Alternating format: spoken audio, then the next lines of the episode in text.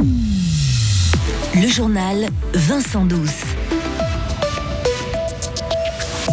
Des microparticules ultra résistantes se retrouvent dans la nature, impossible de les détruire en Suisse.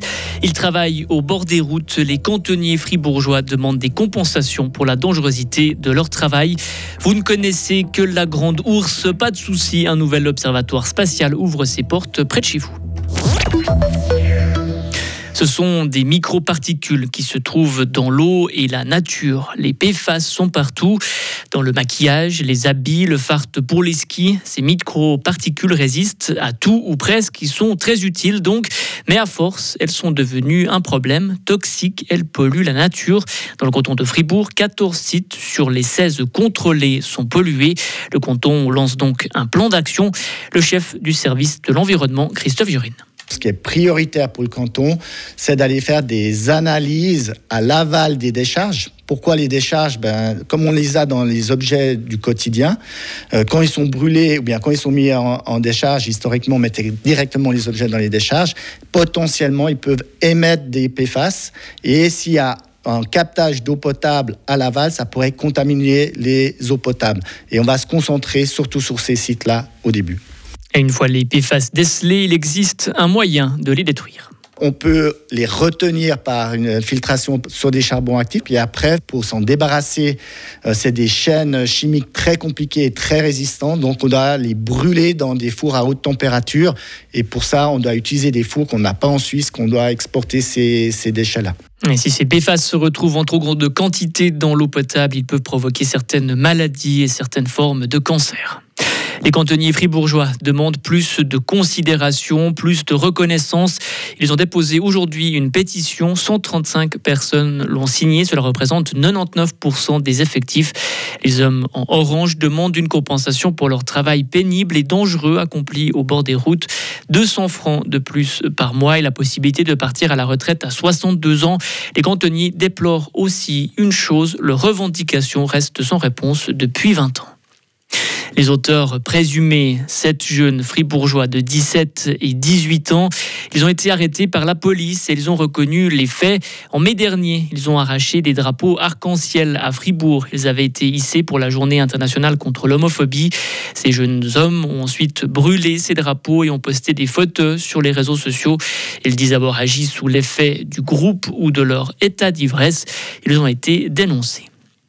Un nouvel observatoire spatial à quelques minutes de Flamat. Il s'appelle Space Eye, traduisez, traduisez œil de l'espace, et sera mis en service la semaine prochaine à Niedermullern, dans le canton de Berne. C'est le célèbre architecte Mario Botta qui a conçu le bâtiment.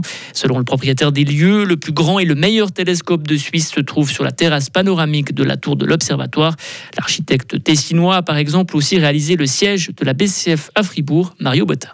J'aimerais que les constructions en général soient aussi comme les, fruits d'un arbre. Donc ils vont aussi, eux, à travailler avec la gravité, qu'il va à travers les racines à trouver son propre équilibre, et ils vont aussi à se nourrir de la lumière du soleil. Donc, euh, c'est quelque chose que, comme j'interprète l'habitat de l'homme, qu'il vit en harmonie avec le cycle solaire des différentes saisons et avec l'équilibre que la lumière nous donne le jour et avec l'alternance du jour et de la nuit. Le but de ce nouvel observatoire est de transmettre à un large public des connaissances sur l'espace. Dès le 23 septembre, des guides vont accompagner les visiteurs à travers les locaux. Le but est d'accueillir 20 à 30 000 personnes par année.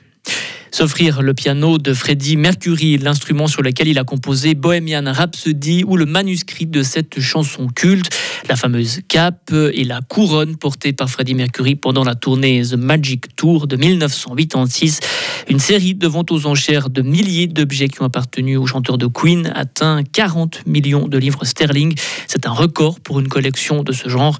La collection a été mise en vente par Mary Austin, amie proche et avec qui Freddie a même été un temps fiancé. Et enfin, Mario Balotelli rebondit déjà. L'Italien vient de résilier son contrat avec le FC Sion et il s'est engagé aujourd'hui avec l'Adana Demirspor, club turc qu'il avait déjà rejoint en 2021. Mario Balotelli était arrivé en août 2022 au FC Sion. Retrouvez toute l'info sur frappe et frappe.ch. La météo avec Frappe, votre média numérique régional. Le temps de week-end restera nuageux, mais on n'aura pas beaucoup d'averses. Le temps sera plus ensoleillé et chaud dimanche. On attend une dégradation pour lundi. Les températures samedi de 13 à 25 degrés, 14 à 26 pour dimanche et de 16 à 23 pour lundi.